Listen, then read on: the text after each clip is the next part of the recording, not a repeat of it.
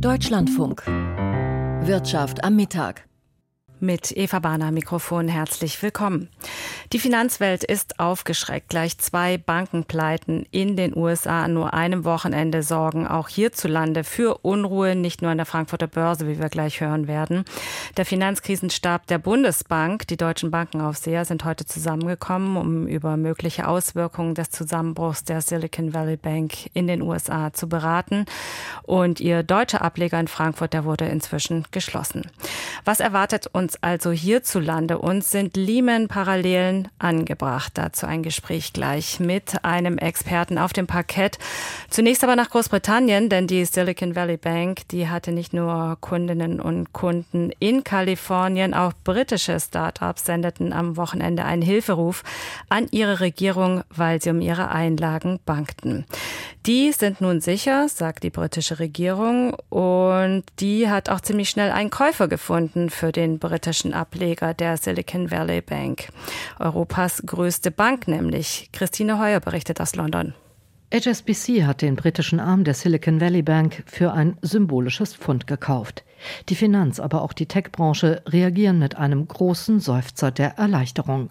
Russ Shaw vom Branchennetzwerk Tech London Advocates heute Vormittag auf Bloomberg TV. Phew, a collective sigh of relief. Den Deal mit HSBC hatten die beteiligten Banken, die Bank of England und die britische Regierung in langen Krisengesprächen am Wochenende gezimmert. Es war wichtig, dass er zur Öffnung der Märkte heute früh stand, um Turbulenzen in der Finanz- und in der wachsenden britischen Tech-Branche zu vermeiden. We were faced with a situation where we could have seen some of our most important companies, our most strategic companies wiped out. Es bestand das Risiko, dass einige unserer strategisch wichtigsten Unternehmen ausgelöscht werden, sagt hier Finanzminister Jeremy Hunt. Das wäre sehr gefährlich gewesen. In den letzten drei Jahrzehnten haben wir in Großbritannien nach China und den USA den drittgrößten Technologiemarkt der Welt aufgebaut. Es ist sehr wichtig für unser Land, dass dieser Sektor gedeiht.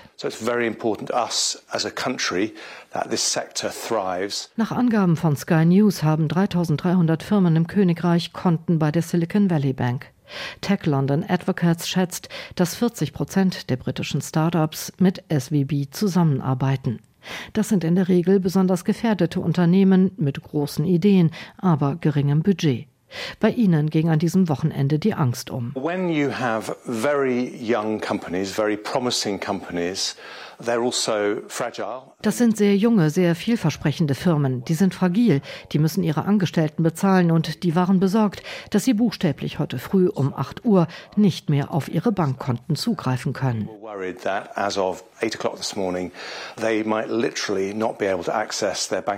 Es ist ein Erfolg der britischen Regierung, das verhindert zu haben. Alle Experten und auch die Opposition sind zufrieden mit Jeremy Hunts Deal.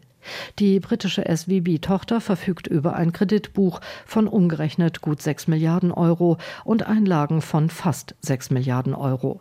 HSBC ist zufrieden mit der Übernahme, sie sei strategisch sinnvoll für das eigene Geschäft in Großbritannien. Und für die Bürger ist es wichtig, dass eine Systemkrise wie 2009 nicht zu befürchten ist und dass für die Lösung kein Steuergeld floss. Noch einmal Finanzminister Jeremy Hunt.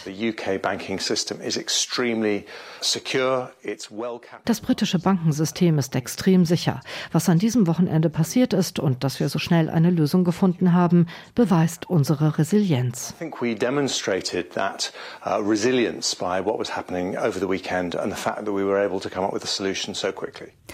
Sagt der britische Finanzminister im Beitrag von Christine Heuer. Und damit schalten wir nach Washington. Da waren ähnliche Töne zu hören. Die US-Regierung, die hat noch in der Nacht eine Garantie abgegeben für die Spareinlagen der Silicon Valley Bank und auch der Signature Bank. Die war ja am Sonntag geschlossen worden, um eben zu verhindern, dass weitere BankkundInnen reihenweise ihr Geld abziehen von kleineren Banken. Doris Simon in Washington, wie sehen diese Maßnahmen der US-Regierung denn jetzt genau aus? Ja, es ist so, dass über die FDIC, eine unabhängige Behörde der Regierung, Einleger mit Guthaben bis zu 250.000 Dollar ohnehin versichert sind. Das, das Geld wird erstattet, wenn die FDIC-versicherte Bank ausfällt. Bei der Silicon Valley Bank und der Signature Bank in New York sind aber auch viele Unternehmen Kunden, bei denen es um viel größere Summen geht. Und das Finanzministerium, die Federal Reserve und die FDIC haben gestern Abend erklärt, dass alle Einleger der Banken entschädigt würden. Das ist ein außerordentlicher Eingriff, eben um eine Bankenkrise abzuwehren. Und es wird jetzt ein zusätzlicher neuer staatlicher Kreditgeber geschaffen, das Bank Term Funding Program, um Liquidität für Unternehmen in Stresssituationen bereitzustellen. Banken können ihre Vermögenswerte, die Geld verloren haben, an die Zentralbank dann. Und wir hören hier Doris Simon, Entschuldigung, dass ich Sie unterbrechen muss, Störgeräusche, die Sie wahrscheinlich im Hintergrund abstellen müssten.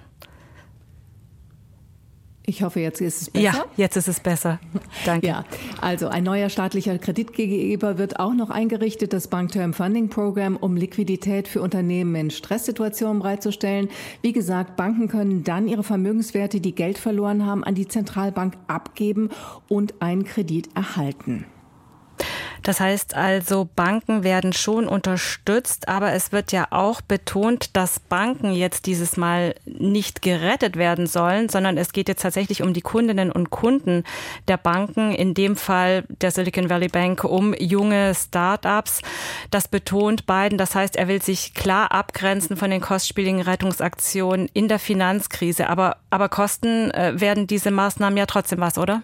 Ja, die Regierung Biden, Sie haben es angedeutet, die ist sehr darauf bedacht, dass die Ankündigung nicht als ein Bailout angesehen wird. Das ist absolut unbeliebt bei US-Wählern und das nutzen jetzt bereits auch schon einige republikanische Politiker gegen die Regierung Biden. Da kommt schon Kritik. Deswegen diese Betonung, dass es nicht vom Steuerzahler getragen würde, wenn jetzt die Silicon Valley Bank abgewickelt wird. Aber auch die Einleger sollen nicht an den Kosten beteiligt werden. Im Versicherungsfonds ist nicht genug Geld. Das heißt, die Bürger zahlen dann irgendwann schon, wenn es dann einen Bankrun gibt, einen Run auf die Bank. Die die US-Regierung hatte ja am Wochenende versucht, die Silicon Valley Bank über eine Auktion äh, zu verkaufen, aber am Ende hatten die Aufsichtsbehörden beschlossen, nicht auf den Käufer zu warten, sondern eben mit der Entschädigung der Einleger weiter ähm, zu machen, weil ein potenzieller Käufer es nicht geschafft hätte, die Bücher der Bank bis heute zu prüfen.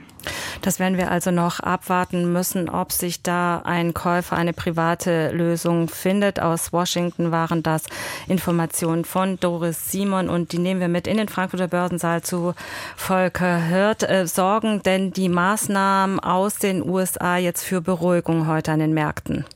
Das kann man so nicht sagen. Wenn wir hier gerade ganz aktuell auf die DAX-Tafel schauen, da ist äh, der deutsche Leitindex deutlich unter 15.000 Punkte jetzt gerutscht mit einem Minus von 3,1 äh, Prozent. Und äh, die Bankaktien haben natürlich besonders gelitten, vor allem die Commerzbank, die am Freitag noch relativ glimpflich davon gekommen ist. Jetzt aber minus 13,5 Prozent, Deutsche Bank minus 6,4 Prozent.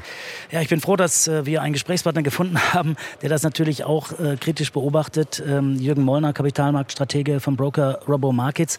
Ähm, Herr Mollner, was wir da gerade aus den USA zunächst mal gehört haben, äh, ein bisschen fragmentisch, aber äh, was, was, sagen Sie dazu? Kann das äh, helfen, äh, die Stimmung ein bisschen zu kippen? Ja, aber es hatte ja heute Morgen oder übers Wochenende versucht, ähm, über diese Maßnahmen, die ja gerade über den Äther liefen, ähm, dem Markt Beruhigung zu verschaffen. Das war auch heute Morgen noch gut gegangen. In der ersten halben Stunde äh, oder halben Stunde des Handels und vorher vorbörslich waren die Märkte sehr fest. Nur dann äh, hat sich mehr durchgesetzt, dass die Unsicherheit doch sehr groß ist, äh, wie das vonstatten geht, dass die Regierung eingreifen muss. Das sind immer wieder sehr äh, spektakuläre Maßnahmen und der Markt oder die Märkte hassen Unsicherheit. Und jetzt haben wir Fahrt aufgenommen nach unten und jetzt kommt natürlich auch dazu, dass wir seit Anfang Oktober im DAX knapp 33 Prozent in die Spitze gelaufen sind. Auch die Bankaktien, vor allem die Commerzbank, gehörte zu den ganz, ganz großen Gewinne. Und jetzt wird, ich sag jetzt mal so salopp, Luft rausgelassen oder auch Gewinne mitgenommen. Und das spürt man natürlich brutal bei den Bankaktien, weil die sind auch unglaublich gut gelaufen. Und jetzt wird erstmal Kasse gemacht. Es gibt ja Analysten, die sagen, auch hier am Parkett, ähm, für mich weckt das böse Erinnerungen an die Finanzkrise von 2008. Bei Ihnen auch? Ja, ähm, das Maßnahme ist, ich hatte vorhin mal gesagt, aus einem Kieselstein könnte eine Lawine werden. Noch ist es viel zu früh, um darüber das jetzt äh, mal nachzudenken. Aber ein Anfang ist jetzt erstmal gemacht und die Bankaktien haben jetzt äh, Freitag und heute enorm verloren. Und jetzt muss man einfach mal gucken, Herr Biden hält nachher eine Regierungserklärung. Auch dass er eine Regierungserklärung halten muss, ist natürlich auch erstmal ein Statement, wie schwierig die Lage ist. Insofern ähm, ähm, es ist im Moment, die Gemengelage ist schwierig. Was ist denn da eigentlich schiefgelaufen? US-Präsident Joe Biden hat ja gesagt, die Verantwortlichen sollen zur Rechenschaft gezogen werden. Inwieweit liegt denn dieser Affäre irgendeine Misswirtschaft zugrunde? Ja, was heißt die Verantwortlichen? Das sind dann die Banker selbst, weil die Kunden halten ja ihre Anlagen alle wieder, beziehungsweise äh, man muss sich keine Gedanken über die Einlagen machen. Aber wenn die Bank sich auf Deutsch verzockt hat, dann muss natürlich diese Menschen, die das dafür verantwortlich sind, die müssen zur Rechenschaft gezogen werden. Ist es eigentlich hier bei uns anders? Kann das hier auch passieren? Kann, das, kann unser Bankensystem auch infiziert werden? Ja, was heißt, äh, wenn äh, der, wir hatten mir früher immer gesagt, wenn der Dow Jones äh, Grippe hat, dann husten wir doch etwas mehr in Europa. Im Moment kann ich mir nicht vorstellen, dass es hier rüberkommt, weil seit der Lehman-Krise, die ja immer wieder auch betont wird, hat das Vergleiche, wurde viel gemacht, wurde viel finanziell aufgestellt, wurden viele Sicherheitsbarrieren eingerichtet. Und ich sehe das im Moment erstmal nicht so dramatisch, wie das hier einige schon sehen wollen. Vielen Dank an Jürgen Mollner, Kapitalmarktstratege von vom Broker Robo Markets, seine Einschätzungen zu der Bankenkrise, zumindest hier an der Börse. Ja, vielen Dank auch aus dem Kölner Studio, Herr Hirt. Es gibt ja tatsächlich auch noch einige wenige andere Themen jenseits der Bankenwelt. Porsche fährt einen Rekordgewinn ein. Wie kommt das an? Ja, das äh, kommt eigentlich ganz gut an, nur äh, der Gewinn ist eben nicht so besonders gut und auch der Umsatz, der hat ein bisschen äh, zu wünschen übrig gelassen. Da hatte man sich ein bisschen mehr erwartet. Also die Porsche-Aktie gehört äh, alles andere zu den Gewinnern. Sie ist ganz weit oben, sogar auf der Liste der Verlierer mit 5,5 Prozent. Man sagt, man möchte so eine, so eine Rendite von 18 bis 20 Prozent erreichen, aber das schaffen sie eben nicht in diesem Jahr. 18 waren es, 20 peilt man an und wenn man etwas Höheres anpeilt, also dann sagen die Anleger, äh, da trennen wir uns von der Aktie. Wobei, die ist ja auch erst vor kurzem an die Börse gekommen mit 84 Euro und heute kostet sie immer noch ganz deutlich etwa über 110 Euro. Schauen wir auch noch auf die Deutsche Post. Da ist ein unbefristeter Streik erstmal vom Tisch. Es gab eine Tarifeinigung am Wochenende. Was macht da die Aktie? Ja, diese Aktie, die wiederum äh, performt äh, über dem Durchschnitt, während doch äh, viele Aktien um die 4, 5 Prozent verlieren, ist es bei der Deutschen Post ein bisschen anders. Da sind wir bei etwa minus 0,6 Prozent. Also ja, jetzt mal bei minus 1,1 Prozent. Äh, natürlich, wenn der Markt insgesamt runtergezogen wird, dann wird auch diese Börse Börse weiter, diese Aktie weiter nach unten gezogen, aber 1,1 Prozent ist absolut unterdurchschnittlich. Also insofern kam das ganz gut an. Es äh, soll ja einen Inflationsausgleich geben für alle Mitarbeiter von 3000 Euro ähm, und außerdem soll jeder Beschäftigte monatlich 340 Euro mehr bekommen. Insgesamt spricht man von einer durchschnittlichen Lohnerhöhung von 11,5 Prozent. Also das käme an einem Tag, wenn er nicht so wäre wie heute, sicherlich auch bei der äh, Aktie wesentlich besser an. Und im Fokus heute auch Vonovia. Ja, Vonovia will angesichts äh, gestiegener Zinsen und Baukosten äh, in diesem Jahr deutlich weniger Geld in Modernisierung und äh, überhaupt in den Markt stecken. Und äh, das äh, kommt, naja, ganz gut an. Äh, auch hier verliert die Aktie nicht etwa wie Bankaktien oder, oder auch die Autowerte um 4, 5 Prozent. Hier gibt die Aktie um 2,5 Prozent nach. Auch auf dem Devisenmarkt gab es ja Bewegung nach diesem turbulenten Wochenende. Was macht denn der Euro? Ja, der kostet ein bisschen mehr. Äh, der kostet einen Dollar 0,681 ganz aktuell, also 0,36 Prozent mehr als am Freitag. Schauen wir noch auf den Rentenmarkt. Die Umlaufrendite, die ist gesunken auf 2,32 Prozent gegenüber 2,61 am Freitag. Und dann haben wir noch als letztes äh, den Goldpreis. Der konnte zulegen, klar, in Krisenzeiten, sicherer Hafen, plus 0,35 Prozent. Die Feinunze kostet 1.772 Euro. Börseninformationen waren das von Volker Hört. Vielen Dank nach Frankfurt. Und wir schauen nochmal auf den Sportwagenbauer Porsche, der im vergangenen Jahr vor allem Schlagzeilen gemacht hat mit seinem Börsengang, der größte seit der Telekom in den 90ern, hieß es. Und der Aufstieg in den DAX, der folgte dann auch im Rekordtempo. Und jetzt meldet der Stuttgarter Autokonzern, wir haben es gehört, wieder ein Rekord beim Gewinn Warum trotzdem nicht alles rosig ist und warum Porsche für E-Fuels trommelt, berichtet Katharina Thoms aus Stuttgart. Wieder heißt es bei Porsche mehr Umsatz, mehr Gewinn und so viele Autos verkauft wie nie zuvor. Knapp 310.000 Porsches wurden weltweit ausgeliefert vergangenes Jahr. Porsche verbuchte einen Umsatz von mehr als 37 Milliarden Euro und machte knapp 7 Milliarden Euro Gewinn. Der Erfolg kam vor allem durch den Zuwachs beim Verkauf der vielen Verbrennermodelle.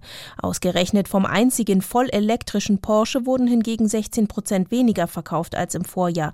Der Grund? Die weltweiten Krisen. Porsche-Chef Oliver Blume. Wir hatten im letzten Jahr einmal über mehrere Wochen einen Stillstand unserer Linien ähm, aufgrund der Kabelstränge, die wir aus der Ukraine beziehen und hatten diverse Störungen im Lieferantennetz. Und dann muss man eben trennen. Wir berichten ja Auslieferungen und nicht Verkäufe. Und die Verkäufe sind nach wie vor auf einem sehr hohen Niveau. Wir haben einen hohen Auftragsbestand beim Taycan nach wie vor. Der zweite elektrische Porsche soll dagegen erst nächstes Jahr auf den Markt kommen. Softwareprobleme mit dem von VW eigens entwickelten Betriebssystem sorgen für die Verzögerung. Oliver Blume, seit vergangenem September in einer Doppelrolle als Porsche-Geschäftsführer und Chef des VW-Konzerns, hat deshalb den zuletzt obersten Softwareentwickler von Mercedes für Porsche engagiert, um solche Verzögerungen zu vermeiden. Denn in der nachhaltigen Mobilität wollen wir Vorreiter sein. Elektromobilität hat bei Porsche oberste Priorität. Unser Anspruch ist es, im Jahr 2030 mehr als 80 Prozent unserer Neufahrzeuge voll elektrisch an unsere Kunden auszuliefern. Fünf Modelle sollen in den kommenden Jahren auf den Markt kommen, unter anderem ein komplett neuer elektrischer Geländewagen. Klar ist aber auch, der Verbrenner ist bei Porsche nicht ganz wegzudenken. Auch deshalb investiert der Autobauer in die Produktion von synthetischen Kraftstoffen. Eine Anlage in Chile, mit dem aus CO2, Wasserstoff und mit Windkraft E-Fuels hergestellt werden sollen. Porsche Finanzchef Lutz Meschke. Wenn man die E-Fuels in Regionen produziert, wo es erneuerbare Energien im Überfluss gibt, wie jetzt in Chile mit der Windenergie, dann gibt es keinen einzigen Grund gegen E-Fuels. Ganz im Gegenteil. Wir haben eben den, den Schwerlastverkehr, wir haben den, die Schifffahrt, wir haben den Flugverkehr und wir haben einen äh, sehr, sehr hohen Gebrauchtfahrzeugbestand, wo es einfach äh, aus unserer Sicht gar keine anderen Alternativen gibt. Porsche selbst könne sich auch vorstellen, in Zukunft eine Nische zu bedienen mit Verbrennern, wohl auch nach dem bisher geplanten EU-weiten Verbrenner aus 2035. Und damit mischte sich Porsche-Chef Blume auf Nachfrage von der Presse auch in die aktuelle politische Debatte um E-Fuels ein. Wenn man Klimaschutz ernst nimmt, dann muss man schauen, dort jede Ecke auszukehren. Also ich glaube, wir müssen auch raus aus der deutschen und aus der europäischen ja. Sichtweise. Es mag möglich sein, dass wir in Europa da sehr, sehr schnell ähm, elektrifizieren. Aber wenn wir jetzt mal an Kontinente denken wie Südamerika, wie Afrika. Da wird das mit Sicherheit nicht so schnell gehen. In Politik und Wissenschaft wird bezweifelt, ob synthetische Kraftstoffe konkurrenzfähig sein können, weil sie in der Herstellung so teuer sind. Blume schlug vor, E-Fuels steuerlich zu fördern dass man dort die Steuerpolitik eben so anpasst, die Kraftstoffe stark zu begünstigen, die dann eben einen Beitrag zur CO2-Reduzierung machen. Ein E-Fuels-Plädoyer vom Porsche-Chef im Beitrag von Katharina Thoms. Nicht nur Chile, auch Brasilien wird zunehmend interessant für deutsche Unternehmen, denn mit den Erfahrungen des Ukraine-Kriegs gilt es, neue Partnerschaften zu schließen, vor allem im Energiebereich. Dementsprechend schwergewichtig ist die Wirtschaftsdelegation, die mit Wirtschaftsminister Robert Habeck und Landwirtschaftsminister Cem Özdemir derzeit in Brasilien unterwegs ist und mit dabei auch mein Kollege Jörg Münchenberg. Die Hoffnung auf eine neue enge Zusammenarbeit mit dem rohstoff- und energiereichen Brasilien zieht sich wie ein roter Faden durch das Besuchsprogramm. Habeck und sein Reisebegleiter Landwirtschaftsminister Cem Özdemir umgarnen und loben ihre Gastgeber bei jeder sich bietenden Gelegenheit auch nach dem Gespräch mit Rameo Zema, dem Gouverneur des Bundesstaates Minas Gerais. Minas Gerais ging schon viele Initiativen aus, weit über ihre Region hinaus, nicht zuletzt was die Architektur angeht mit Oskar Niemeyer. Hier begann er, anschließend kam die Hauptstadt. Aber Ihre Provinz ist auch bekannt dafür, dass Sie weit über 90 Prozent erneuerbare Energien haben. Da können wir uns in der Bundesrepublik Deutschland noch eine Scheibe davon abschneiden. Sie haben bis zu drei Ernten im Jahr. Das heißt, sie sind in höchstem Maße produktiv. Brasilien lockt aus Sicht der Bundesregierung, aber auch der mitreisenden Wirtschaftsdelegation mit Superlativen. Da ist ein Markt mit über 200 Millionen Bürgern. Die Deutsche Handelskammer in Sao Paulo ist nicht umsonst eine der größten weltweit. Aber da sind eben auch die vielen Rohstoffe und Wind, Sonne und Wasser im Überfluss. Dazu eine Stromerzeugung, die bereits heute zu 80 Prozent aus erneuerbaren Energien stammt, weshalb beim Auftritt des Gouverneurs auch viel Selbstbewusstsein mitschwingt. Minas Gerais ist der erste Bundesstaat, der sich einer klimaneutralen Politik verschrieben hat. Wir haben ein Abkommen unterzeichnet und in Aussicht gestellt, bis 2050 klimaneutral zu werden. Wir haben sehr viele Public-Private Partnerships hier und viele Privatunternehmen kontrollieren heute andere Unternehmen und helfen ihnen dabei, die Umweltstandards zu erhöhen. Brasilien könnte auch einmal ein wichtiger Exporteur von grünem Wasserstoff auch für Deutschland werden, weshalb sich Habeck auch vor Ort informieren will. Betriebsbesichtigung bei Neumann und Esser, ein 1830 gegründetes Familienunternehmen, neuerdings auch in Brasilien als Ausrüster für die künftige Wasserstoffwirtschaft unterwegs. Alexander Peters, geschäftsführender Gesellschafter, ist von der grünen Zukunft überzeugt. Der Markt in Südamerika eignet sich insofern als super Standort für die Herstellung von grünem Wasserstoff, weil hier einfach Sonne, Wind und Wasserkraft in äh, Hülle und Fülle da sind. Und äh, das gilt nicht nur für Brasilien, das gilt eben für ganz Südamerika. Noch steht der Wasserstoffhochlauf auch in Brasilien noch ganz am Anfang. Dennoch will der grüne Wirtschaftsminister von Melan bei Neumann und Esser auch für die heimische Energiewende und die Wasserstoffpläne zu Hause etwas mitnehmen. Ohne Ambition, ohne die Bereitschaft, wirklich nach vorne zu gehen, werden wir sie mit Sicherheit verfehlen. Wenn wir hohe Pläne haben und knapp unter durchlaufen, das kann natürlich passieren. Das sollte dann auch keine Schande sein, aber dafür zu kämpfen, dafür sich einzusetzen, dafür zu arbeiten, dass man sie erreichen kann, das sollte ja wohl die Vorgabe sein in Zeiten wie diesen, sonst können wir den Laden eigentlich komplett dicht machen. Sagt der Wirtschaftsminister auf seiner Brasilienreise begleitet von meinem Kollegen Jörg Münchenberg. In der Wirtschaftspresseschau geht es auch um die Silicon Valley Bank, aber zunächst zur Tarifeinigung bei der Deutschen Post. Die Nürnberger Nachrichten erläutern, 340 Euro mehr für alle, für die Zusteller ebenso wie für die Führungskraft. Das ist das eigentlich Interessante, das Ungewöhnliche an diesem Tarifabschluss. Weil prozentual am stärksten profitiert, wer am wenigsten verdient. Dazu 3000 Euro Inflationsprämie. Nie machte es ein Instrument Unternehmen leichter, Geld an ihre Beschäftigten zu zahlen, ohne dass der Staat mit zugreift. Höhere Löhne sind für die Post zwar eine Belastung, sie könnten aber zum Wettbewerbsvorteil im Kampf um Fach- und Arbeitskräfte werden. Die Tageszeitung hebt hervor, wenn die Prognosen zutreffen, werden die Postbeschäftigten zwar keinen weiteren Reallohnverlust erleiden, doch das gleicht nicht den Verlust aus, den sie bereits erlitten haben. Hier rächt sich, dass sich die Gewerkschaft für 2022 mit einer jämmerlichen Gehaltssteigerung von zwei Prozent abspeisen ließ, zur Freude der Post, die in dem Jahr einen Rekordgewinn von 8,4 Milliarden Euro einstrich.